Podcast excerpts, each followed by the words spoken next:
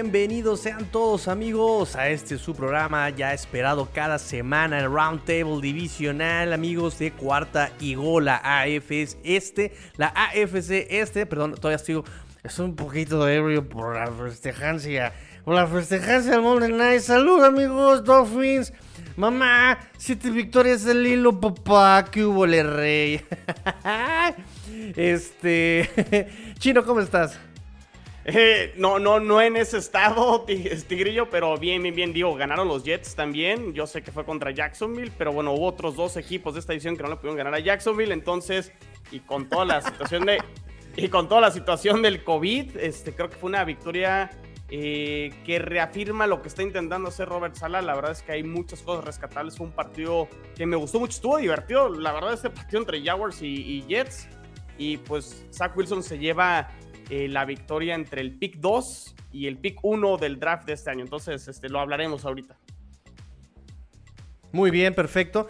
Este, Emilio, ¿cómo estás, Emilio? Ay, cañangas ñangas, muchas gracias. ¿Cuánto le debo? Fíjate que estamos aquí muy orgullosos de que tres de los cuatro equipos de esta división están hoy, si fuera la postemporada, estarían dentro estamos este, dentro de los siete primeros. Este, aunque evidentemente hasta en los perros hay razas, ¿no? Entonces ahí los Bills liderando la división, a pesar de los pesares y de mi querido McCorkle Lover, que me va a hacer entrega oficial el día de hoy del abrigo Gucci. Tan tan ta ta ta tan tan tan ta ta ta ta tan tema de Aida, ¿no? Este Este, sí, tienes toda la razón, amigo. Hasta entre, hasta entre microbuses hay rutas, hasta entre autobuses hay rutas. Y vamos, este, McCorkle, ¿sigues vivo? McCorkle, ¿sigues ahí? ¿Ahí estás, amigo? ¿Cómo estás, amigo McCorkle? no, creo que no está. De plano sí está muy afectado. Híjole a Watson. El silencio, el silencio. Seguramente trae un problema técnico o de plano sí está muy, muy, muy calladito. Pues amigo McCorkle, no te escuchamos, así que vamos a pasar este por ahora tu saludo. Este. Yo creo que me pasé en el, en el recap del día de ayer, ¿eh? Sí, ¿por qué te pasas? Este, amigo Emilio, de veras, ¿eh? Bueno, vamos este, a esperar a que. mi, mi querido Watson. sí, bueno. Este, sí, ya se dio cuenta que no lo escuchamos. bueno, ahorita vamos a, darle este, la bienvenida a nuestro amigo eh, a Watson de Cuarto Gol Patriots. Mientras tanto, mientras tanto, vamos a recordar las redes sociales. Acuérdense, 4TA Gold Dolphins, 4TA Gold Bills, 4TA Gold Jets, 4TA Gold Pets, 4TA, no, sé, ya no es. Cuarta y gol en todas las redes sociales, en Instagram, en YouTube, en eh, todas las, todas, todas, hasta en TikTok tenemos redes sociales de Cuarta y Gol NFL. Por favor, búsquenlo. Contenido diario, diario NFL, amigos. Ahí estamos con el análisis, eh, con los lives, con los videos, con los podcasts. Busquen, busquen el contenido de Cuarta y Gol. Y pues nada, ahora sí, ya que recordamos redes sociales, eh, vamos, vamos entonces a platicar sobre, ahora sí, amigo chino What happened? ¿Qué pasó? ¿Fueron muy malos los Jaguars o eran muy buenos los Jets? ¿Qué pasó aquí? ¿A quién van a escoger los Jaguars? ¿A quién va a escoger Jets en el próximo draft? No, bueno, para, para hablar del draft falta muchísimo, no, no hay que anticiparlos. Aparte, son dos equipos que obviamente no van a ir por coreback. Entonces ya ves que cuando ya tienes tu coreback, aunque selecciones en la parte alta, luego puede haber trades, puede haber muchas situaciones y luego primero viene la agencia libre este, en marzo, abril. Entonces, démosle calma con eso, pero fue un partido eh, divertido, fue entretenido. Eh, Jets sin sus tres receptores titulares no jugó ni Jameson Crowder, no jugó este, Corey Davis, obviamente está fuera toda la temporada, no jugó el Moore, no jugó este, Ryan Griffin, uno de los Tyrants, no jugaron tres de sus linieros ofensivos titulares. Y la lista de COVID aumentaba y aumentaba y aumentaba este, antes del juego. Y yo decía, este, pues este juego lo debe ganar Jacksonville porque con todas estas bajas, creo que tenían ciertas eh, ventajas con jugadores. Robinson lamentablemente se les lesiona para los Jaguares durante... Esa como me dolió, ¿eh? Durante el partido. Sí, yo creo que para los que lo tenían en el fantasy, cómo afectó, sobre todo por la defensa tan mala de Jets, ¿no? Contra la carrera que ha sido eh, el, el, talón de Aquiles y que les ha afectado a lo largo de toda la temporada, pero Zach Wilson a lo suyo. Zach Wilson lleva tres juegos sin entregar el balón.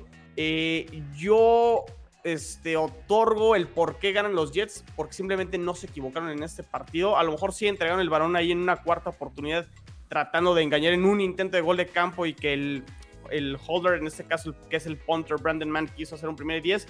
Este, no les sale, pero convirtieron en cuarta oportunidad en ese pase de touchdown al tackle ofensivo a, a Conor McDermott, que fue una jugada este, bastante buena. Eh, Zach Wilson no entregó el balón, a diferencia de Trevor Lawrence, que fombleó dos veces y en una con mucha suerte porque recupera uno de sus lineados ofensivos el balón. Entonces, eh, creo que Zach Wilson hizo un partido muy bueno, eh, no entregando el balón. Si, nos vemos a las yardas totales de Zach Wilson pasando, pues se ve, se ve muy pobre, pero realmente completó 64% de sus pases, 102 yardas muy poco, pero corriendo hizo otras casi 100, ¿no? Y aparte digo, ese touchdown donde corre, la verdad creo que mostró parte del por qué lo seleccionan con el pick 2. Entonces yo veo mejoría por parte de Zach Wilson en los últimos juegos, donde ya lo veo un poquito más cómodo y tranquilo. Y veremos, ¿no? Este, obviamente es Jacksonville, pero así como lo comenté, hubo otros dos equipos de esta edición que no pudieron contra Jacksonville. Y este, Qué vergüenza, ¿eh? Qué vergüenza. Corren esos a los equipos. Dolphins y a, los Bills. ah, caray. Ah, caray, sí es cierto. Pero este, creo que lo, hicieron bien los Jets. Y sabes qué, sobre todo, lo, comentábamos Tigre y yo, eh, para todos los que, querían que los Jets perdieran por el tema del draft y demás, no hay nada más importante que ganar y que reafirme este proyecto de Robert Sala. ¿Qué sucedió con los Dolphins de Brian Flores en el año 1? Ganan cinco juegos, nadie lo esperaba y, empezó a cambiar un poquito la lesión, ¿no?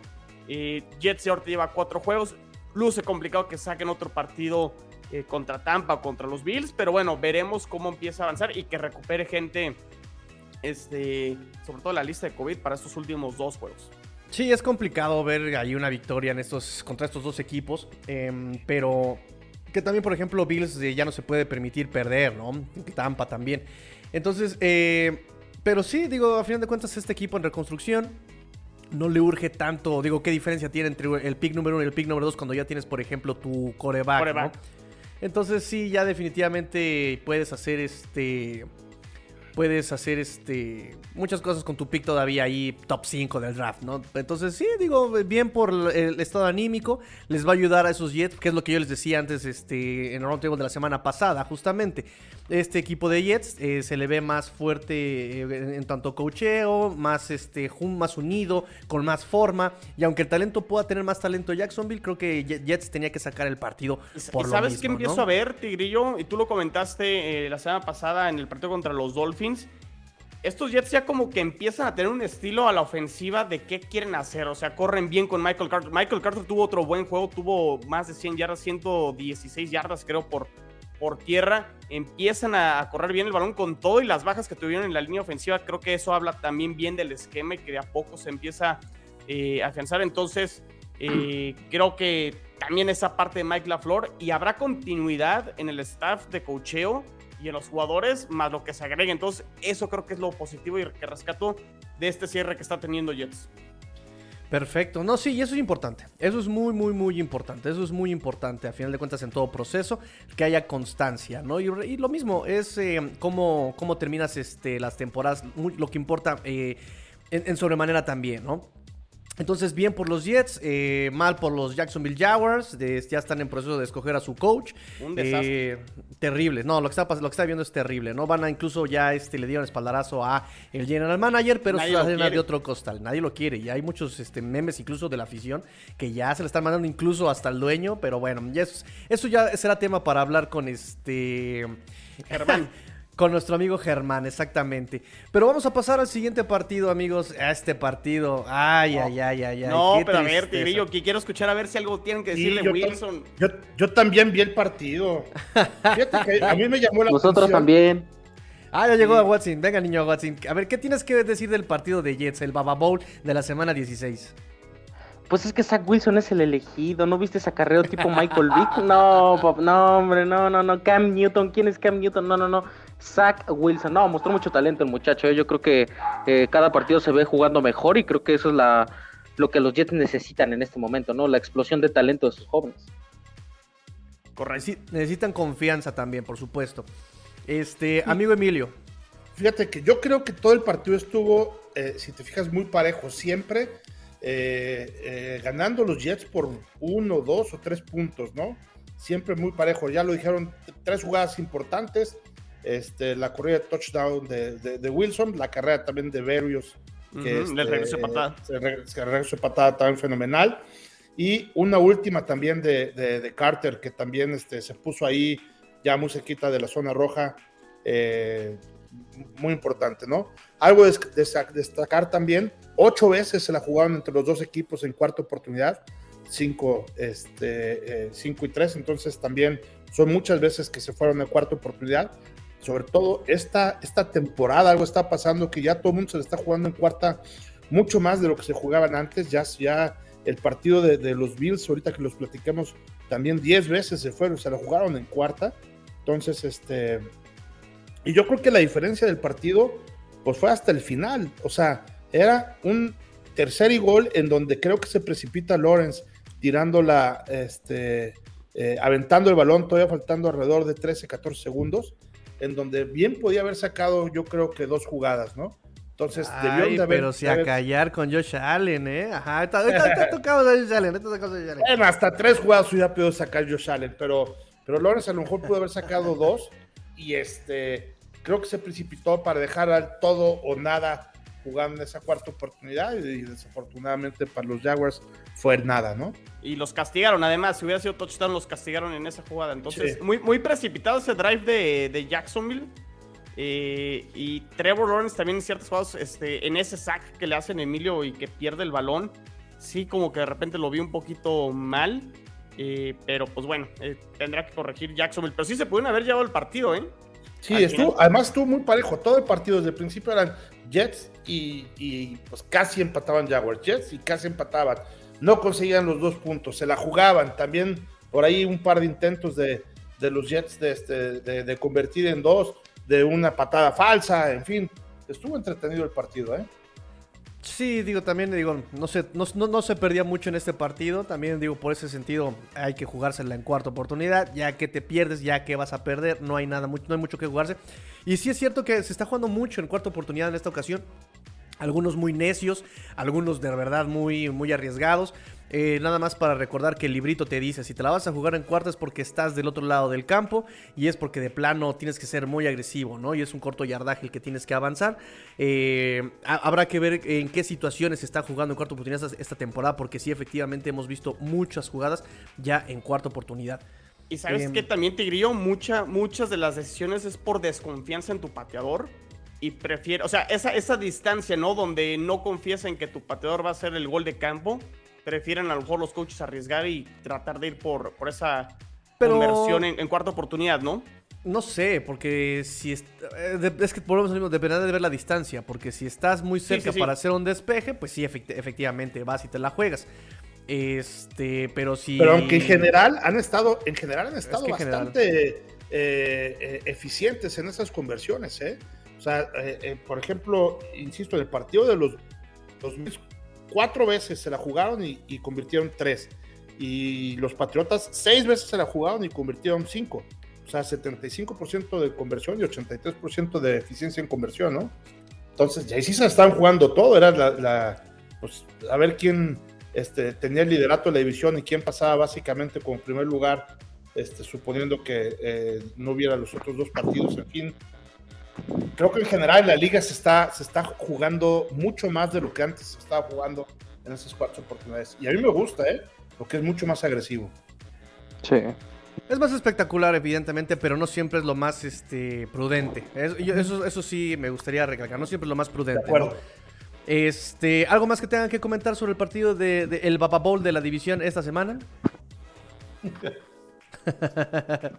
ok, vámonos entonces ahora sí al siguiente partido. Lágrimas de un lado, risas del otro lado. Ya Emilio se siente en la cima. Eh, a Watson, desconsolado, entregó ya también el, Gucci, el Gucci del, liderato de la división este. Cuéntame, Watson, estás muy callado. ¿Es por, ¿Estás en depresión? ¿Necesitas ayuda? Te queremos. Estamos aquí reunidos para decirte que te apoyamos, que te queremos, que vales mucho. No hagas una tontería. como, como diría un viejo y sabio equipo, la, la, caída de un grande es la felicidad de los mediocres, ¿no? Club América, de todos los siglos de los siglos. Tenía que guardar esa hermosa frase. Ódiame eh, pues, más, vas a decir. Ódiame más. Nosotros tenemos seis títulos. ¿Cuántos tienen los Bills? Ninguno. Cuatro finales perdidas. No, no, no es cierto. Eh, ¿Qué podemos decir? Buffalo fue superior todo el encuentro. Ya no hay mucho que rescatar realmente. Mac Jones, segundo partido en el que juega de las cosas contra Colts jugó mal y esta vez McCorkle no sé qué le está pasando en diciembre, supuestamente en el college era su mejor mes y en esta NFL le cuesta un poco de trabajo, pero bueno, pues es un novato. Ahora sí es un novato, ¿no? Ahora sí no se le debe a Tom Brady. Eh, creo yo que pues es, en general todo lo que acarrea Nueva Inglaterra, ¿no? Llegan con lesiones, no jugó Nelson Nagalor, no jugó eh, no jugó Ramondre Stevenson. No jugó Kirk Harry. No, son... ¿Eh? no jugó Harry. No, no, pues parece que no jugó el desgraciado. No, no, no. No, no, yo tengo un cuadro así de Kill Harry soltando un palón, o sea, momentos épicos. Y pues nada, no creo que en términos generales los Pats se vieron superados en todas las líneas. No hay mucho más que, que destacar. Eso sí, ¿eh? el mes de diciembre ha estado siendo muy complicado para Nueva Inglaterra. Matt Judon y Jawan Bentley fueron agregados a la lista de reserva COVID-19 y el día de hoy otros tres jugadores, incluido el ídolo de Tigrillo, Brian Moyer, también fue agregado a esa lista. Así que muchas cosas a monitorear en este equipo. Sí, seguro, mi, mi ídolo Brian Hoyer, claro, sí. Este, Abajo de esa playera traes una, la cara de Brian Moyer atrás. O sea, es tu ídolo. Él enseñó a Jacoby lo que tiene que hacer para salvar a los Dolphins. Tiene que ser agradecido, humilde. Nada, yo no cambio a mi tu bebé por nobody. Tal vez por Fitzpatrick. No, ¿qué estoy diciendo? No, nobody, nobody. Por Deshaun Watson. Ah, ¿qué pasó? Ya, ya, vas a empezar a blasfemar, amigo. Ya vas a empezar con las blasfemias. No, no, no, no. Por eso te castiga el dios del fútbol. Por eso te castiga. Ándale, síguele, síguele. A ver qué pasa. Este. Contra Jacksonville nos recuperamos. Ay, me dolió en esto que se llama orgullo. a ver, viene la contrarréplica. Emilio. ¿Qué tanto fue eh, que, Bills se rifó y qué tanto fue que las ausencias le costaron el partido a Patriotas? Cuéntame. Mira, eh, si bien es cierto que los Patriotas venían muy mermados, también los Bills lo estaban, ¿eh? Este, ya lo habíamos comentado en la previa también este, a Watson y yo, en el sentido de que probablemente ahí era el momento para Isaías McKenzie. Y efectivamente así lo fue, ¿no? Este, un touchdown, 125 yardas, creo que fue una de sus noches porque precisamente venía, no estaba ni Gabriel Davis, no estaba también Cole Beasley y venía de una lesión en la rodilla Sanders que estaba a medio gas. Entonces, este, eh, todas las miradas estaban en Stephon Dix, entonces creo que por ahí eh, Mackenzie eh, pudo hacer de las suyas. Algo que también cambió sin duda el partido es que creo que ahora sí nos están escuchando aquí en, en nuestro podcast Brian Dabol, que en el sentido de que solamente los Bills tuvieron cinco castigos en todo el partido. En la primera mitad, nada más al final del segundo cuarto, cometieron un castigo. Estuvieron a punto de irse libres de castigos en toda la primera mitad. Eh, situación que sin duda ha hecho que, eh, pues que los Bills sean mucho más eficientes. Josh Allen también creo que estuvo un poco eh, mejor conectado con, con sus receptores y creo que también algo que, que tuvo eh, que ver es que el pass rush de, de Bills estuvo suficientemente incomodando en muy buena cantidad de jugadas ahí a McCorkle para que no pudiera hacer gran cosa, ¿no? Si bien es cierto que no tuvo tantas capturas, este, eh, eh, el tema es que nunca estuvo a gusto pasando, ¿no? Y nuevamente, perdón, pero nuevamente, a mí, a mí no me gusta Josh Allen otra vez tomando decisiones. No, no, no, no, no, no, no, no, no. Yo aquí tengo que defender por primera vez en este podcast, voy a defender a Josh Allen. Qué pedazo de juego se mandó Josh Allen, ¿eh? hizo pedazos a Nueva Inglaterra, cuadro por cuadro. ¿Cuántos pases te gusta que lanzó mal? 3, 4, yo creo que Josh Allen dio un partido redondo, ¿eh? Sin lugar a dudas, para mí jugó espectacular. Ay, aquí sí no te voy a apoyar, Tigrillo. Aquí ya no puedes tirarle 314 yardas, 314 yardas aéreas Josh Allen. Un, 47 intentos, 30 completos, porcentaje de pases completos 63%, un coreback rating de 104.4. Y perdón, pero sigo viendo que está tomando malas decisiones, para mí obviamente.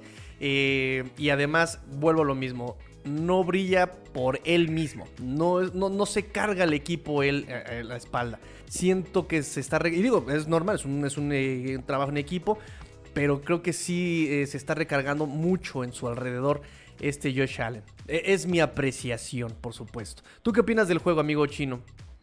Dos cosas. Digo, yo también me, inclino más a que Josh Allen tuvo un buen juego. Sí he coincidido contigo, Tigrillo, en otros partidos, sobre todo este. Esa derrota de los Bills contra los Patriots en el primer enfrentamiento, sí, malas decisiones de parte de Josh Allen. Eh, pero creo que sí, en este partido prácticamente la razón por la cual ganan los Bills, creo que gran parte es Josh Allen. Y además, una de las cosas que creo que tú habías mencionado, Emilio, pedías a gritos que que Josh Allen corriera un poquito más, consigue 64 yardas muy, muy buenas por parte de, de Josh Allen. Entonces sí creo que esa fue la diferencia y creo que con Mac Jones, eh, pues digo, se le viene un partido a modo contra el equipo de los Jaguars, pero sí, no sé si ya le están empezando a encontrar el modo. Eh, creo que el hecho de que se deshace del, del balón muy rápido están empezando a encontrar la forma y, como no lanza tan profundo, todavía no es la característica principal de parte de Mac Jones eh, para que te gane el partido viniendo de atrás. No sé si le están empezando a encontrar un poquito la forma, pero sí, como dice Watson también, pues Mac Jones eh, le metieron un freno a esta expectativa que se había creado alrededor de él, que para mí, desde mi punto de vista, era demasiado este, creada por los medios y por muchos, y que Mac Jones y el heredero de Brady, como que mucha, mucha calma por ahí. Este, es un novato, todavía está aprendiendo y, este, y veremos si, si puede mejorar. Eh, pero sí creo que esa fue la diferencia. El juego entre los dos corebacks marcó la pauta. Uno jugó muy bien, el otro no pudo hacer mucho y creo que ahí se define, ¿no? Sí, y fíjate que Josh Allen andaba sin 2.5 de sus receptores titulares, ¿no? O sea, este, eh, eh, insisto que Sanders andaba medio gas y tuvo que improvisar ahí, y, este, eh, precisamente este, con Mackenzie, que dio un, muy buen partido. Creo, a mí también me gustó el partido que dio Josh Allen, estuvo mucho más atinado y creo que este, ahí tuvo un par de dos o tres veces que estuvo bajo presión lanzando buenos pases. En fin, creo que mejoró un poquito en relación a las anteriores veces, a las dos o tres anteriores partidos que habíamos visto, en donde efectivamente creo que se alocó mucho. Hoy lo vi un poquito más sereno, ¿eh? inclusive un poquito más dentro de la bolsa de protección, este, sí, más sereno. Ok, ok, ok, digo, a mí me preguntan y a mí, lo, lo platicamos en la semana, y si a mí me dan a escoger entre Josh Allen y Mac Jones, yo me quedo con Mac Jones. Creo que Mac Jones tiene más techo de desarrollo que Josh Allen. Josh mm, Allen me parece que ya llegó. Josh Allen ya llegó. bueno, que... todavía le falta llegar a su techo a Mac Jones, estoy de acuerdo, pero el techo de Mac Jones no va a ser ni cerca del techo de Josh Allen. Ha tomado, para mí, ha tomado mejores decisiones este. Prefiero un coreback exactamente inteligente que un brazo de bazooka como Josh Allen. Ah, yo así lo pongo. Bueno, sí, pero físicamente Josh Allen está más. Te ofrece más, o sea, para desarrollar. Tienes más con qué trabajar en el físico de, Josh Allen que en el físico de Mac Jones. Eso también el físico importa bastante, la atleticidad, la velocidad. Y creo que en ese sentido Josh Allen ha mejorado mucho más. Y, creo que se le ve mejor. Y no sé, Mac Jones yo creo que sí puede tener una carrera prolífera, una buena carrera en Nueva Inglaterra. O no sé, ya rato se va a los Bengals, a los Vikings, a donde ustedes me digan. Pero creo que puede rendir, ¿eh? Y a los Dolphins también. Bueno, pues, uno nunca sabe.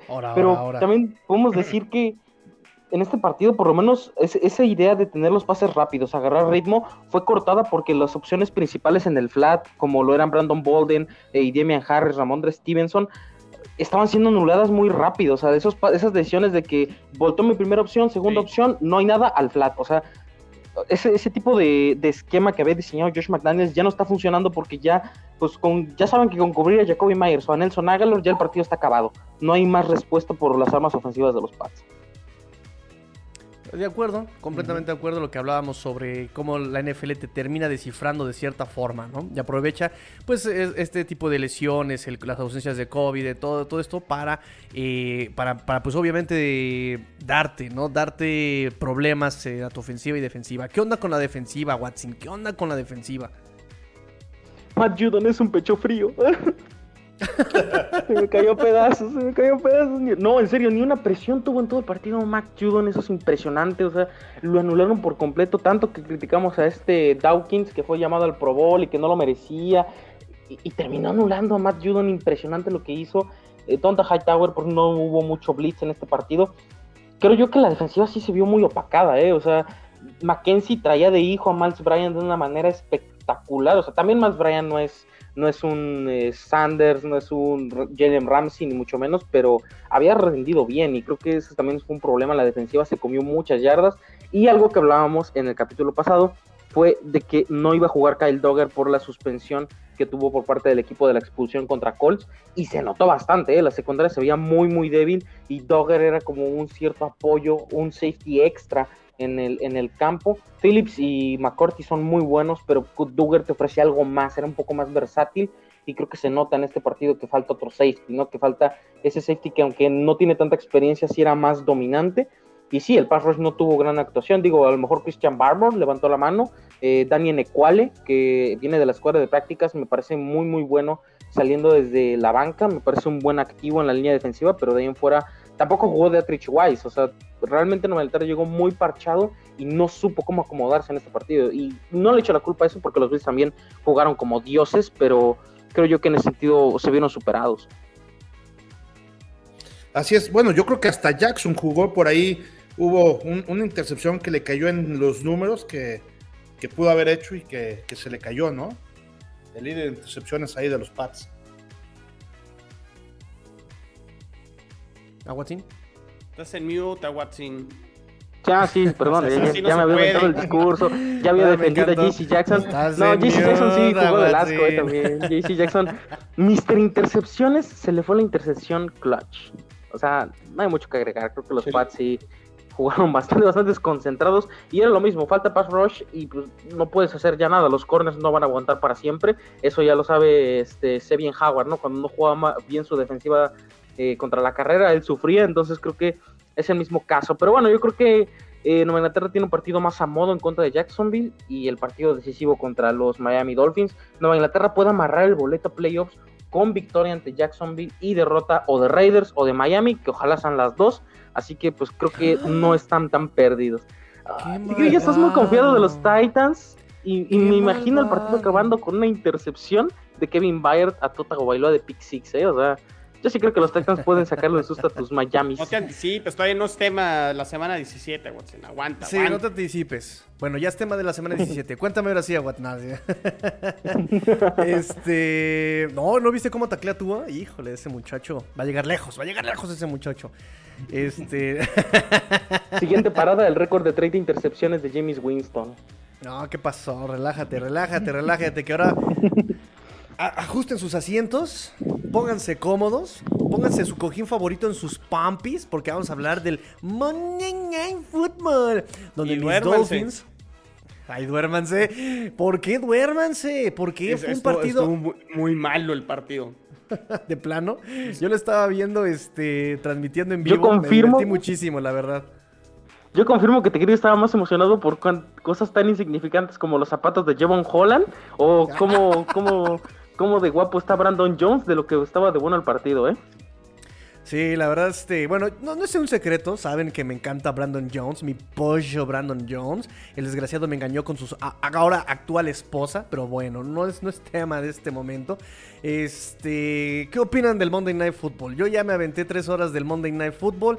Donde solamente lo único que puedo decir es que pues, Dolphins hizo lo que se esperaba que hiciera, que dominaran un equipo muy, muy, muy mermado. No había respuesta adelante, también Dolphins le quita el pie al acelerador en el segundo cuarto, tercer cuarto, y ni siquiera le mete el acelerador en el cuarto, o sea, ya eh, hasta la, la defensiva es la que termina anotando, ¿no? Entonces, este no hay mucho que analizar este partido, ¿no? No, es, no tienen coreback, Ian Book su, su debut, ocho capturas, este, no, no, no, no hay mucho que decir. Qué, mal coreback, o sea, sobre todo, digo, entiendo que tuvo poco tiempo para prepararse el pobre de, Ian Book, pero en situaciones donde, ok, la, jugada está rota, rolas al lado izquierdo, al lado derecho, donde ya no, no tienes nada, desastre del balón. Fueron como dos o tres jugadas donde termina, y, eso cuenta prácticamente como captura o Le pérdida de yardas. sí. Le este, contaron un sack a Xavier Howard justamente por eso que dices. O sea, él termina saliéndose antes del net scrimmage, lo toca este Xavier Howard y lo cuentan como sack. Entonces, sí, muy, muy mal ahí. Y digo, y eso, pues digo, lamentable para Nueva Orleans, que tuvo que recurrir como al, al roster. Pónganle la letra que quieran después de la C. Se quieren D, E, F. Este, jugaron con mucha, mucha banca. Ni el pobre Alvin Camara pudo hacer mucho. Eh, a ver, vamos por partes, porque mucho crédito y, como decía Emilio en uno de los roundtables, ganar partidos consecutivos en la NFL, es más, ganar un partido en la NFL es muy complicado y es difícil. Ganar siete de manera consecutiva después de que los Dolphins estaban 1 a 7, tiene mucho crédito independientemente de quiénes hayan sido los rivales, porque mucho esto de que se dice, es que jugó con dos veces contra Jets y contra Houston y contra Santos. A ver, bueno, el calendario se hizo en mayo y a lo mejor la, perspectiva de lo que puede ser el calendario en mayo, junio, julio es totalmente diferente a cómo se van presentando las, las circunstancias durante la temporada y eso no es culpa de Miami y Miami le tocó ese calendario y, termina ganando y ganando bien estos, estos partidos o al menos cumpliendo bajo el pronóstico. A lo mejor ahí ese partido contra Baltimore sí nadie lo esperaba y termina ganando bien. Yo en parte a este renacer de Miami se lo debo creo que a la defensa, creo que la defensa retomando niveles de lo que fue la temporada pasada cuando consiguen sus 10 victorias, la defensa se, ve muy bien. La ofensiva Tua ha jugado bien, no me sigue este, impresionando mucho. Yo sé que están ahí las estadísticas, Tigrillo, las que me pusiste ahí en Twitter de sus porcentajes de paz completos. Esos errores que está cometiendo por ejemplo, el pick six la semana pasada contra Jets, o esta intercepción que termina lanzándola en triple cobertura cuando tenía creo que a Waddle este, en una trayectoria un poquito más corta en el centro, este, son decisiones que sí sigue cometiendo Tua, que me siguen sacando un poquito eh, dudas y que contra equipos más buenos, esas intercepciones este, se las pueden capitalizar. Entonces, eh, eso no es culpa de los Dolphins, que el rival no tenga las armas de momento y termina, a lo mejor como dices, este, quitando el acelerador. Pero sí veo a una ofensiva que no asusta a nadie y que a lo mejor sí le puede alcanzar con, la, con una gran defensiva. Por ahí este, escuché eh, un análisis de Sebas Christensen, el gurú. Me pareció muy ecuánime eh, el, análisis del calendario, la situación de la defensa que está jugando a un altísimo nivel las dudas sobre Tua. Eh, mucho crédito a los, siete partidos, pero sí creo que la ofensiva me sigue causando conflicto. O sea, volvemos a lo mismo. ¿Cuál es la identidad ofensiva de Miami? En el año 3 ya de Brian Flores han cambiado de coordinadores ofensivos. Todavía no encuentro a qué juega ofensivamente Miami. Y esa es, la, incógnita que tendrán que resolver en estos dos partidos. Que si lo llegan a hacer contra estos Titans y los Patriots y se meten en los playoffs, a lo mejor podría cambiar un poquito mi opinión, pero sí me tiene que mostrar un poquito más Miami ofensivamente para poder este, ponerlos todavía un poquito este, más arriba de, lo que los tengo de momento. Ahora, justo lo que han hecho, ¿eh? Justo lo que han hecho y merecido, porque, bueno, lo mismo, ganar es ganar y lo han hecho este, los Dolphins. Bueno, para mí, la, Perdón, ibas a decir algo, Emilio. Sí, eh, bueno, destacar básicamente, eh, creo que ahorita entre lo que han dicho ustedes este, estoy muy de acuerdo, este, pero me gustaría destacar el juego, o, más bien la falta de, del ataque terrestre de parte de Miami, ¿no? Creo que entre Johnson y Lindsay Yates hicieron este, alrededor de 76 yardas, 70 o sea, menos de 80 yardas entre los dos. Este, y y el que me gustó mucho cómo jugó fue precisamente Jalen Waddle. Sí. Waddle creo que dio este, un buen partido. El pick six sin duda también marcó la, la diferencia, pero habrá que poner atención ahí este, con el juego terrestre de Miami, que creo que lo pudieron haber explotado un poquito más. Y, y tú lo decías, ¿no? Estuvieron jugando más bien a medio gas, pero por lo, por lo mismo debieron de haber jugado un poquito más, porque los acarreos sí fueron más o menos este, interesantes. Tuvieron tres acarreos cada quien, pero el promedio por acarreo, pues, este, uno de tres yardas y otro por abajo de las tres yardas, ¿no? Y, y, al final fue un solo touchdown ofensivo, ¿no? O sea, en, uh -huh. en, todo el partido sí puede ser porque a lo mejor quitaron el acelerador, este, el, el pie del acelerador los, los Dolphins, pero sí necesito ver más de la ofensiva. Porque, digo, su, y eso en el es justamente lo que no quiere Flores, fíjate. Porque eso en es el, justamente en, lo que no quiere. En el supuesto que estos Dolphins le ganen a Titans y a Patriotas, Tigrillo, eh, pues digo, se cumplirían hasta cierto punto las expectativas, ¿no? De que algunos queríamos que estos Dolphins estaban para playoffs, pero lo que ha dicho a Watson a lo largo de todos estos roundtables durante toda la temporada es, se espera que estos Dolphins den ese paso hacia adelante, no solo calificar, ¿no? Su afición quiere que no solo califiquen, sino que compitan, y creo que esta ofensiva, eh, y no sé si es porque Brian Flores los frene o no, pero la ofensiva tiene que mostrar más si es que quiere competir con equipos como los Colts, como los Bills, como Kansas, como los mismos Titans que se van a enfrentar a, a, ellos. Entonces sí tendrán que mejorar creo que ofensivamente para dar otro paso hacia adelante y que no quede, este, porque al final de cuentas, si, si pierden uno de estos partidos, los playoffs quedarán, este, o sea, no, no, no van a calificar los Dolphins sí. y quedará como este repunte con dudas de nuevo porque a lo mejor la ofensiva todavía le falta pulir ciertas cosas. Sí, y eso de no querer enseñar tu playbook en, en este tipo de partidos o en otros tipos de partidos, este, eh, pues entonces, ¿cuándo, no? Se me hace como que el chiste de, de, que está vendiendo todos los chicles y que un comprador dice, deme todos, y me dice, no, porque si no, ya no voy a tener que vender, ¿no? Entonces aquí, si no usas ahorita las jugadas en estos partidos que son los decisivos, en donde se está jugando la temporada Miami, que si bien tú lo decías que es más bien una pretemporada, pero una pretemporada en donde hoy lo está poniendo como el último de los comodines para calificar, eso quiere decir que se están jugando este, el partido, es cuando deberían explotar sus mejores jugadas. No, Entonces, el año pasado estaba en la misma situación, con 10 partidos ganados. Y dijeron, todo es pronto, básicamente, ¿no? Es muy interesante porque, miren, va a, ser, va a sonar muy mamón y yo entiendo que no me lo crean porque hasta para mí es complicado creerlo, ¿no? Y a veces digo, no, Tigrillo. Pero, sí pero de, ¿de, dónde sacas esa teoría, Tigrillo? Por todo lo que ha pasado. Y se los he dicho a ustedes semana a semana. No, está muy fumado. Está muy está fumado. Muy fumado. No, está súper fumado. Es que, o sea, a ver, Sí. Todos los partidos de Miami que vamos a analizar se resumen a lo mismo. Es que Jalen Waddle juega bien, es que Javon Holland lleva bien, Tua está jugando bien, ok, sí, pero no hay tanta consistencia realmente. No es un equipo que domine los tres cuartos o cuatro cuartos. O sea, y realmente no creo que sea a propósito. O sea, a propósito me parece Ajá. absurdo. Pero es que fíjate, fíjate cómo lo hacen. O sea, es que de verdad, fíjate, fíjate cómo si hay un patrón. Y esta ofensiva, por ejemplo, da conforme le exige el rival. De repente yo vi partidos contra Jets, contra Giants. Que el segundo cuarto y el tercer cuarto son partidos muertos, de verdad aburridísimos. Porque el playbook lo, vas, lo, lo, cambian y empiezan 3-6 poder, 3-7 poder, acarreo con, con este Gaskin, acarreo con Johnson, tra, tra, tra, pase al flat, pase al flat, pase al flat. No pasa de ahí. Y se equivoquen, de repente tú, tengo las anotaciones, jugada tras jugada, digo, está también ahí este, en el gamebook.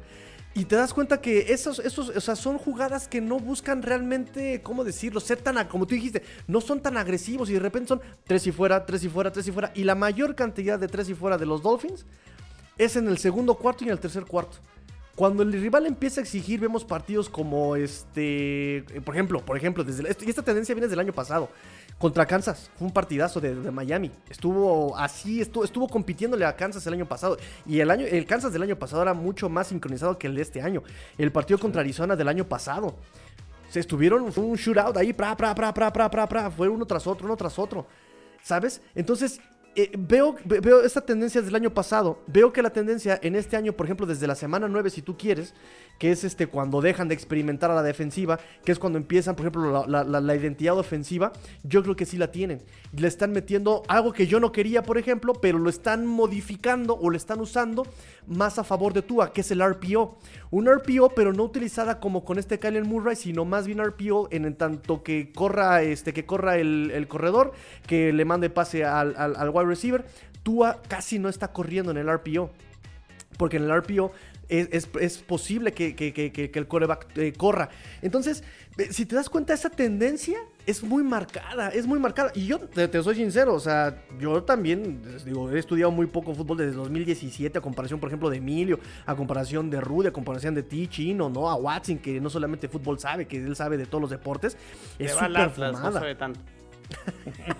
Le va, le va. Ahora te vas a sacar tu enhorabuena, ¿no? Y dos copas marcadas y 12 en negro, así que nos, nos faltan, ¿no? Le va al Atlas el campeón, se dice. otro, otro, Aunque te cueste más trabajo. No, a ver, Tigrillo, perdón, perdón, por, por, interrumpirte, pero a ver, o sea, está, está bien que tú tengas la hipótesis. Este. Una cosa es la hipótesis. ¿Tú afirmas que eso realmente es lo que está pasando?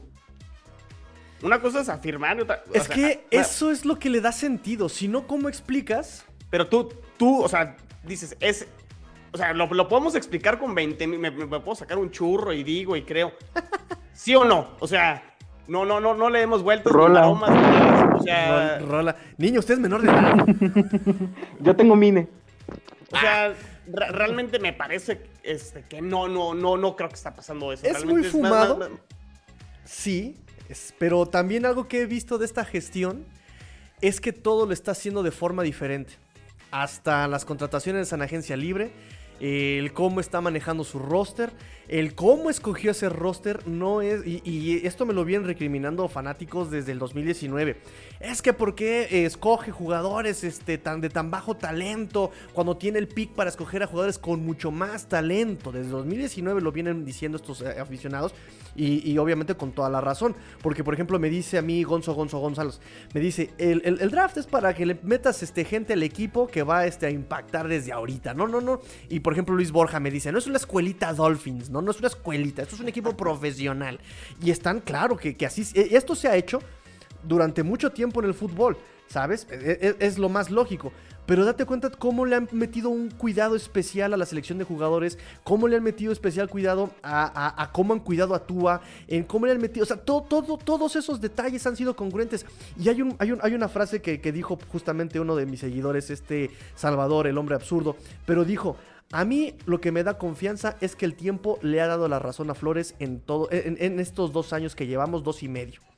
Entonces, la única forma que hay de explicar que de repente estás en una temporada de, siete partidos perdidos y de repente te vas a siete partidos ganados, único en, y a ocho partidos ganados, no siete perdidos este, ganados, eh, único en, en la historia de la NFL y te das cuenta de estas tendencias, ¿no? Como, a ver, para empezar, Brian se está desdoblando el playbook poco a poco. Y a ver, aquí, ¿por qué puso a los coaches a entrenar? Y, ves la facilidad del calendario. Entonces, como que si tú unes todos los cabos, te da eh, eh, eh, la respuesta de que la, única explicación posible es eso. O sea, dije, dijeron, este calendario está súper fácil. Equivóquense, los vamos a forzar a hacer cosas que ustedes ni siquiera saben hacer bien, ¿no? Más Gaskin a correr por el centro, no lo sabes hacer bien, dale. Este, eh, Tua, tratando de forzar los pases largos. Yo aquí se los dije. ¿Por qué Tua empieza a forzar pases largos cuando su estilo es otro? Lo estuvieron forzando al pase largo, sin una línea ofensiva. ¿Sabes? O sea, entonces eh, todo empieza a, cobrar sentido. Hoy justamente me dice, me dice Rudy Jacinto, hazme la tarea, dime por qué cambió la temporada. Y tuve que sintetizar todo esto en, en siete frases. Y es eso, desde la semana 9 son invictos los Dolphins. Semana 9. Y desde entonces la defensiva volvió a su esquema de cover personal y disparos y, el frente amiba contra el coreback. La ofensiva ya está metiendo jugadas un poco más... Eh, eh, todavía sigue siendo de repente muy mal playbook, pero por lo mismo que te digo de que le bajan el ritmo en eh, el segundo y tercer cuarto. Pero cuando es eh, eh, en estos drives de anotación de Tua, son drives bien, bien inteligentes. Metes pase al flat, muy versátiles. Metes RPO, metes este, este, El juego de carrera tiene toda la razón, Emilio. Es un juego de carrera muy, muy escuálido, muy, muy flaco, muy 86 yardas, Emilio. Ese es el dato, 86 yardas. entre, dos entre dos corredores. Pero ¿qué crees? Que eh, son 13 intentos de carrero con Duke Johnson, 13 intentos de carrero con Philip Lindsay. O sea, está muy medido, está muy medido. Y si te vas a los snaps, están súper equilibrados también todos. O sea, te están cumpliendo el esquema de, los running backs eh, por, por situación, del, del, comité de running backs. Eh, los snaps están súper equilibrados. O sea, no, no te da la sensación de que realmente sea perdieron porque son malos. Perdieron porque, ay, ¿no? O sea, el partido de ayer volvió a repetirse el patrón. Y está la, justamente la transmisión de tres horas que hice en mi canal de YouTube, donde se los dije, ojo muchachos, el partido ya está controlado. En segundo cuarto ya no van a exigir, se va a bajar el, nivel del partido. Pasó pasó. Digo, desafortunadamente la defensa de Santos este, fue lo que estaba sobreviviendo, pero la ofensiva no tenía con qué responder. Y eso, digo, Dolphins dijeron, ya, hasta aquí, se acabó. Es que ahí es donde yo digo, Dolphins tendrá que tener mucho cuidado con eso, porque si no acostumbras a tu equipo a jugar al 100% todos los cuartos, un equipo de mayor capacidad te va a capitalizar esas intercepciones, esa intercepción de Tua o, o el hecho de que sí te muevan el balón y que tengas menos series ofensivas para poder hacer puntos, ¿no? Otra cosa exactamente es que, por ejemplo, eh, esto, es, algo que, tengo que comprobar todavía, ¿eh? O sea, lo, acabo de pensar. Fue como de, ah, espera. Eh, pero, eh, ¿contra quién han sido equivocaciones así de garrafales? ¿Ustedes se acuerdan de este Tua? Fue contra Jets. Fue contra, contra Jacksonville. Contra Jacksonville. ¿Quién más? ¿Hubo por ahí contra Ravens o no? Por ahí contra Patriotas el primer juego contó y que ganan lanzó una intercepción que pudo haber sido la diferencia si no es por ese fumble que recupera Miami. Este. Eh, eh, eh, contra Ravens entra de cambio y lo hizo bastante bien. Contra Jets dos veces, lanzó dos intercepciones. Entonces, aquí, yo creo, repito, esto es algo que se me acaba como de, pasar por la mente. y, tiene que ver con el de este es el espacio para que te equivoques, ¿no? Lo decíamos de la pretemporada, ¿no? Aquí, Pero por, qué hasta el año 3, Tigrillo? ¿Por, qué todavía hacer esto en el año 3? Por eh, justamente el cuidado que le han tenido a Tua, ¿no? O sea, también eh, el proyecto se centra en Tua. Entonces, eh, no puedes exponer a Tua a que lo descifren tan rápido, ¿sabes? Entonces, también tienes una línea ofensiva muy endeble tienes un wide receiver que va a ser tu wide receiver insignia, novato. Entonces creo que lo están madurando porque también se le vienen las recontrataciones. Y Miami tiene de los mejores espacios salariales en, el año que entra. Entonces, eh, también ese es parte de, ¿no? El año que entra ya tienes a un Tua súper maduro. Tienes una línea ofensiva, ya no es novata. Ya eh, son jugadores, uno de cuarto año, tres de tercer año, uno de segundo año y ojalá se corran a Jesse Davis y tengan a alguien ahí con más experiencia. Eh, o sea, ya tienes un equipo en la línea más maduro, tienes a un coreback más maduro y entonces sí, y repito, o sea, date cuenta en los tiempos porque 2023 es el cuarto año de Brian Flores, tercer año de Tua, ¿para qué? Para que el, siguiente sea el quinto de Flores, el cuarto de Tua, donde ya te juegas la continuidad demuestras que no pasaste de panzazo en el 2022, en el 2023, y eso ya te da la continuidad del quinto año de Tua o la recontratación o la, o, la extensión de Brian Flores. O sea, como que, como que si lo ves desde arriba, todo tiene cierto sentido.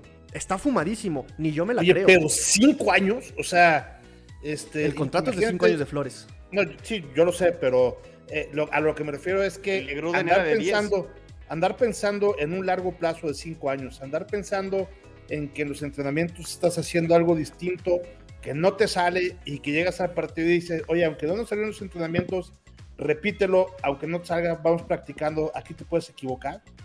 Híjole, se me hace eh, eh, sumamente difícil de, creer que en la NFL eso, eso pueda pasar, ¿no? Sí, porque como dice Luis Borja, o sea, esto no es escuelita, esto es un equipo profesional y te pagan para ganar y te pagan para ganar títulos, pero también eh, algo que les he dicho yo siempre desde el año pasado, algo que me facilita mucho mi trabajo analizando los Dolphins, es que este equipo es de lo, si no el 100% congruente, es de los más congruentes.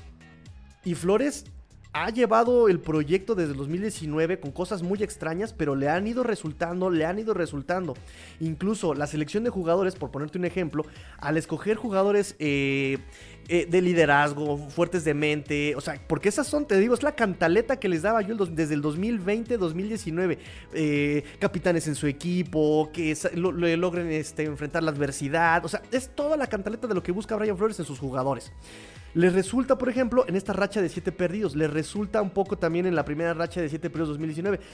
Entonces, te repito, si tú lo ves desde, desde, desde afuera, eh, y, y, exactamente te das cuenta del discurso que dijo este Chris Greer en el primer, o sea, así primer día de su gestión casi, la primera eh, conferencia de prensa lo dijo y lo recuerdo perfectamente y recuerdo eh, que estaba yo eh, ahí en, la zona rosa, allá en la Ciudad de México, frente a la estatua de Tintán, estaba yo escuchando la conferencia con mis audífonos esperando entregar unos toners que, tenía yo que entregar y recuerdo que dijo, este va a ser un proceso muy largo, va a ser un proceso muy doloroso, pero va a tener buenos resultados te hace sentido y, te sorprendes ahorita cinco años.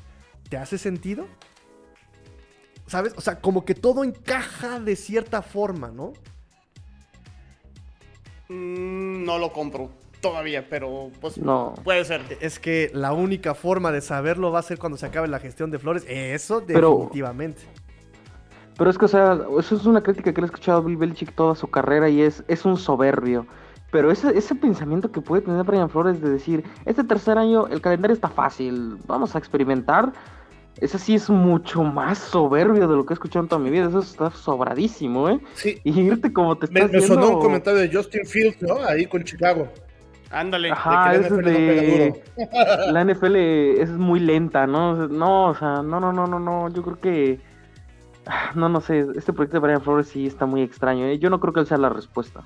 Yo quiero a Jim Harbaugh en los Dolphins. a Brian Es que creo que, creo, que ese es otro tema. A mí me da la impresión que Miami tiene talento, ofensivamente hablando, para hacer otras cosas, para que juegue mejor. Si no lo quieren hacer, pues que no lo hagan, está bien. Si es por entrenamiento, que lo hagan por entrenamiento. Eventualmente la gente se desespera, eh, eventualmente la gente va a pedir resultados.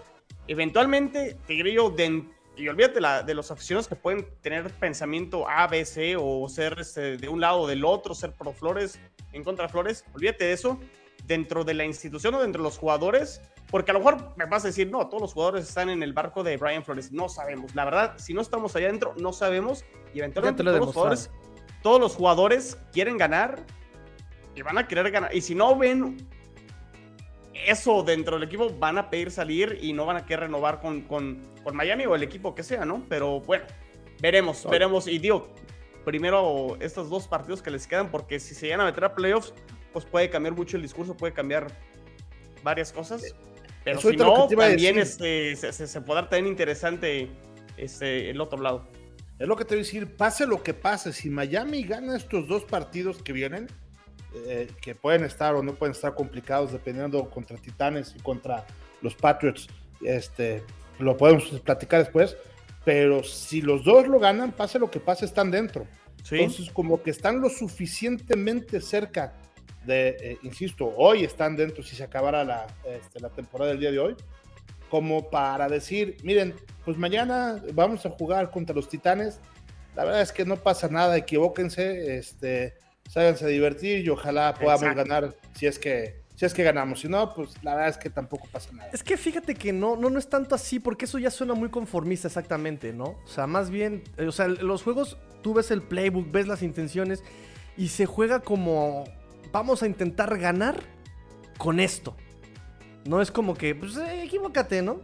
O sea, más bien como que es un riesgo controlado, tal vez. no mm, sé. mira, como mi, conclusión es esa exactamente. Como analista, digo, estás pero si bien estúpido, Tigrillo, pero como aficionado, es lo que me hace eh, eh, eh, lo que le da sentido, ¿no? Esa, esa, esperanza, esa fe de decir, esto encaja con esto, esto encaja con esto, esto encaja con esto, pero pues no es posible. Eh, ahí lo dejo. Este, vamos a ver cómo se desarrolla el próximo año. Vamos a ver, como dice Emilio, cómo cierra temporada. Porque también, ojo, porque a los Dolphins se les están dando las cosas. Eh, Bob Dupree, Julio Johnson y COVID. Este, por ahí los cuatro linieros titulares lesionados. Eh, vuelve a tener un equipo mermado Miami al, que enfrentarse, ¿no? Porque, por ejemplo, otra decisión de, Flores que fue muy criticada durante el año fue ¿por qué escogieron la semana 14 para el descanso? Es muy tardía. Y al final, esta semana, cero lesiones en el reporte de lesionados. Le funcionó. Sí, sí, sí. Este, no, pero, pero también los Bills, ¿eh? Los Bills están con cero lesionados y también este y descansaron mucho antes. Yo, yo, lo que iba a Tigrillos, esta oportunidad que tienen los Dolphins de meterse en los playoffs, está, depende de ellos, 100% de ellos. Garantizar que va a suceder el año que entra no sabemos, porque si es un riesgo controlado pensando en que el año que entra, obviamente el objetivo será calificar, no sabemos. El año que entra esta división va a estar todavía más apretada, ¿no? O sea, los Bills van a estar ahí. Los Jets ganaron cuatro partidos este año, deberían de ganar más partidos el, el año que entra, ser más competitivos también. Los Patriotas dieron regresaron al nivel que nos habían acostumbrado, sobre todo el lado defensivo, y Mac Jones a lo mejor también da pasos hacia adelante. Entonces, cuidado también con eso y que Dolphins, a lo mejor, no siendo el favorito, obviamente, dentro de la conferencia americana, pero que no aproveche a lo mejor esta ventana para hacer un papel interesante si es que se mete, mete los playoffs. Cuidado, cuidado con eso. O sea, creo que, Miami, Miami debe de aprovechar esta oportunidad para, para dejar buenas sensaciones y arrancar bien la siguiente temporada. Pero es que, mira, si lo ves desde el enfoque del récord y de postemporada, la temporada fue un fracaso porque se desperdiciaron partidos, es válido. Pero también por otro lado, me dices, eh, tenía que aprovechar esta oportunidad o tiene que aprovechar esta ventana. ¿Para qué? Pasas de postemporada. ¿Y qué? ¿No será más engañoso que pase de postemporada a ser eliminado en la primera ronda? Pues no, no, no, no, no. Pero, pero, no, no, no, no, pero de eso se trata. Exacto. O sea, el objetivo de este juego es pasar a postemporada y seguir ganando partidos. Eh, o sea, los Bills. Y, bajo cualquier óptica, claro, bajo cualquier óptica que me digas, es mejor pasar que no pasar. Claro. No, sí, claro. Claro, claro, claro, claro. Lo que yo creo que esta, esta gestión va, por el sentido es no hacer un Chicago Bears en el 2018 y un Chicago Bears 2020. ¿No? 2020. Llegas a postemporada y ya. Ya. No, pero, pero o sea, esa es una parte del proceso, ¿no? Si quieren desarrollar jugadores, obviamente tienen que jugar en partidos grandes y un partido grande es postemporada. ¿Cómo, aprendió, tienen que agarrar experiencia. ¿Cómo aprendió Bills cuando perdió ese partido de Wildcard contra Houston, Emilio, si no me equivoco, en el, hace dos años? Sí. Contra Deshaun. Y fue el primer partido, o sea, y esa experiencia de los, de, de los Bills lo llevaron al siguiente año y lo capitalizaron ganando la división y llegando hasta la final de, conferencia. Entonces. No, lo dijimos ahorita con el partido de los Jets. Te acostumbras a ganar, te acostumbras a pasar. Señores, yo ya, yo ya jugué postemporada. Y, y además, en una de esas, la liga está tan apretada que ese partido de postemporada contra quien sea que juegue, igual lo gana, ¿eh? Te, voy a, poner, te voy a poner de ejemplo este, a los Jets del 2009, que fue el primer año de, Rex Ryan. Tuvieron mucha suerte porque se enfrentaron, creo que a los Colts, que ya eran, creo que el sembrado 1 o el 2 de, la conferencia americana. Descansan a Peyton Manning, le ganan a Curtis Painter, que creo que fue el coreback eh, suplente de, de los Colts. Ganan y se les pone la mesa servida para ganar el último partido de la temporada a Cincinnati, que Cincinnati ya estaba calificado le tienen que ganar a Cincinnati de local que descansó a toda su gente para calificar como el último comodín a los playoffs. ¿Qué sucede? Califican, se vuelven a enfrentar a Cincinnati en Cincinnati y les vuelven a ganar.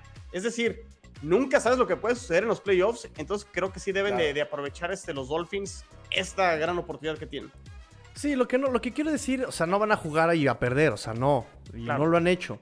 Pero sí, eh, creo que quieren estos Dolphins quemar esas cartas o llegar a postemporada pero como un equipo más sólido que pasar simplemente porque me alcanzó, ¿sabes? Creo que va por ahí. Y también Brian Flores es como de ese, de ese tipo de escuela de si voy a ser, eh, si voy a ser, este, si voy a pasar, si voy a ser barrendero, voy a ser el mejor barrendero.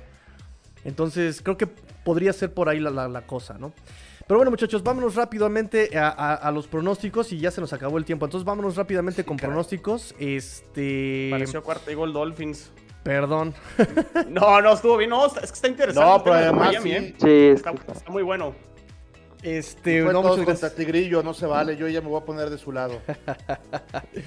Vamos rápidamente, vamos al Falcons Bills. Chino, ¿quién se lo lleva? Este, fíjate que puede ser, de- debe de ganar los Bills, pero atención con los Falcons que no están muertos todavía con sus aspiraciones para playoffs, están todavía in the hunt, pero Marca de 7-8. pero pero ganan ganan los Bills. Muy bien, Emilio, obvio. Sí, pero fíjate que son de los partidos que se les complica a los Bills, ¿eh? Pasa algo similar a lo que dices con Miami, con los equipos grandes se crecen y con los no tan grandes este, eh, juegan, pues yo no sé si medio confiados o, o bailan al son que les tocan. Entonces, deberá, deberán los Bills de, de anotar puntos desde el principio para estar tranquilos. Y si es así, yo creo que lo vamos a ganar por, por un buen margen. Y si no es así, va a ser un partido muy sufrido, pero deben de ganar los Bills. ¿A Watson?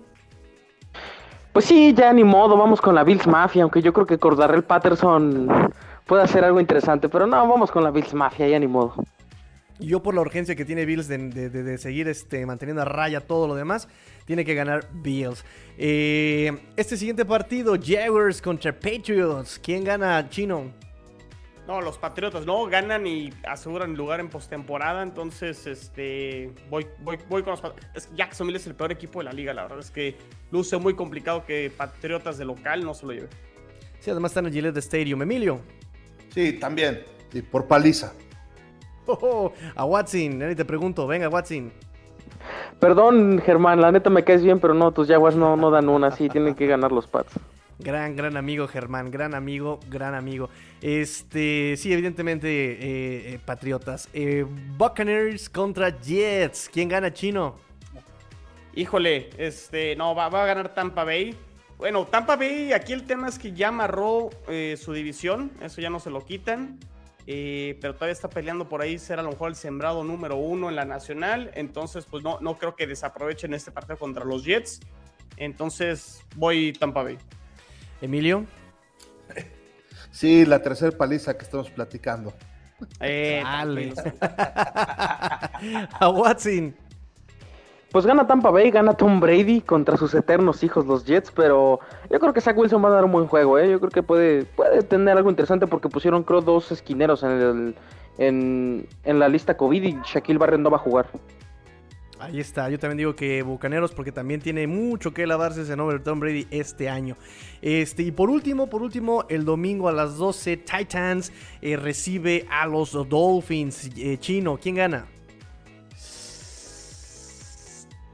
Qué buen juego, ¿eh? Este, este- este juego está bueno. Es, que por un lado los Titans sienten la presión ahí de los Colts.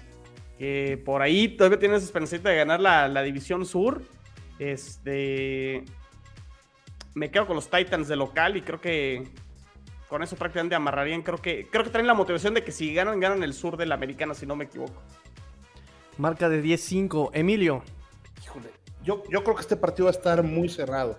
Dependerá de ver cómo eh, eh, sale eh, ahí motivado Miami. Ya bien lo comentaste, los Titanes van a tener un equipo muy mermado, porque evidentemente si tuvieran el equipo completo estaríamos hablando de la cuarta paliza que, que estamos hablando aquí, pero al no tenerlos, eh, creo que va a ser un partido muy, muy parejo. Va a depender de, Está muy parejo. de los Miami Dolphins y yo, híjole, no me lo vas a creer, pero le voy a los Delfines. Sí, eh, me parece que va a ser un partido defensivo. Va a ser un partido defensivo. Eh, este Ryan Tannehill, si, de- si con el equipo sano no tenía línea ofensiva, con su línea ofensiva mermada, pues va a estar más, más difícil, ¿verdad? Entonces, eh, también a la defensiva tienen bajas eh, serias eh, los Titanes. y pues eso, va a ser un partido defensivo otra vez. También voy con Dolphins a Watson. Ah, me genera tantas dudas este partido. Yo creo que voto secreto, ¿no? Pick secreto, algo así. No, van van a ganar los Dolphins. Eh, es que no, no sé, o sea, yo sinceramente nunca, nunca en mi vida quiero ir en contra de Mike Brable porque es un genio, es un crack. Él sí es un verdadero aprendiz de Bill Belichick, no un farsante ahí que dirige Miami, según. Entonces, Ah, no quiero ir en contra de Brian Flores, pero ah, las circunstancias orillan. Yo creo que gana mañana. Creo que Eso esa victoria es. de los Titans contra San Francisco recuperó un poquito la confianza a Tennessee, ¿eh? Por cómo lo sacan el partido. Porque va a estar Sí, AJ Brown, pero, ¿no? Eh, va a estar J.J. Brown, no va a estar Julio Jones, no va a estar Bob Dupree. Pero Julio, este, Julio, Julio Jones no ha sido diferencia este año, seamos sinceros. No, no ha sido diferencia, definitivamente. Y No, Derrick no, no. Henry, digo, ya lleva muchos partidos que, no- que no está y Tennessee ha encontrado las maneras. Es que creo que es lo que tiene Brable y este equipo de Tennessee encuentra las maneras No con sé, todo y mira, las lesiones, ¿eh? La verdad, Titans no ganó el partido contra San Francisco. Luego todo el mundo lo sabe. Fueron más bien que, que, que exactamente. Y Garoppolo que- la regó. Garoppolo Eh, no le tiren a Garópolo. ¿eh? No le tiren a Garópolo. Sí, lo que tiene de bonito lo tiene de tarado. Entonces, este. Eh, tranquilo, tranquilo, tranquilo. No es un Totago Bailoa, papá. No, él es un Nos crack. Llegó un Super Bowl. No, pero ese no está bonito. Tiene dos anillos de Super Bowl. Dan Marino cero. No, no es cierto, Tigrillo. Perdón, perdón, perdón. Eso sí, sonó vámonos, ya mal. cerramos el programa en sus redes sociales. Ya vámonos. Qué rudo. Pero sí, eh, yo creo que más bien este lo que le- exactamente lo que me da miedo es Bravel. Es, eh, él tiene el colmillo bien retorcido. Eh, pero el roster eh, ofensivamente no me asusta tanto, sinceramente. eh, por Tannehill. Ya conozco a Tannehill. A él lo presionas y se le acaba el mundo. Entonces, estos Dolphins con esa presión, con esa línea ofensiva de The Titans, me parece que va a estar sabroso e interesante. No, no, no, no, no fácil, partido. no regalado, pero sí exactamente, va a estar interesante. Vámonos entonces así, amigos, re- re- este, vámonos en orden alfabético. Chino, tus redes sociales. ¿Quién sabe si es en orden alfabético? Exactamente. Por, la sede, por la sede, por la, por la sede casa, chino. Arroba chino solo 86 cuenta en Twitter y también la cuenta de Jets en cuarta y gol en Twitter. eh, arroba cuarta y gol Jets. Emilio por la E, Emilio. Sí. Y después a Watson, ¿eh? A Watson por McCorkle, va con M, va con M, McCorkle. Con mucho gusto. El Twitter oficial de Bills en cuarta y gol es arroba cuarta y gol Bills. Mi Twitter personal, arroba Evesan, en donde con mucho gusto podemos dar todas las noticias de los Bills de Buffalo hoy. Hoy. Líder indiscutible de la Como división Vicente este Fox. de la conferencia americana. Ya Exactamente. siéntese, tío. Ya siéntese, tío. McCorkle. McCorkle Lover. Otra vez. Ah, perdón, perdón. Es que se me fue el audio. Ya no escuché el último que Ah, dijo el Tigrillo. ah, así así no te van a Este, escuchar en Massachusetts. Ah, cierto, ahora sí. Eh, arroba Watson54 en Twitter, también como arroba cuarta y gol Patriots, para que estén enterados de todas las noticias del equipo de Massachusetts y segundo lugar en la división este de la conferencia americana. ya váyanse a dormir, ya váyanse a dormir. Hacer la meme. y ya saben amigos, arroba Corte Gol Dolphins en Twitter, eh, listos ahí para estar platicando. Pórtense mal, cuídense bien, sean el cambio que quieren ver en el mundo. Esto fue la Round Table Divisional de Cuarta y Gol División de la Conferencia Americana Este. Fins up, Tigrillo fuera.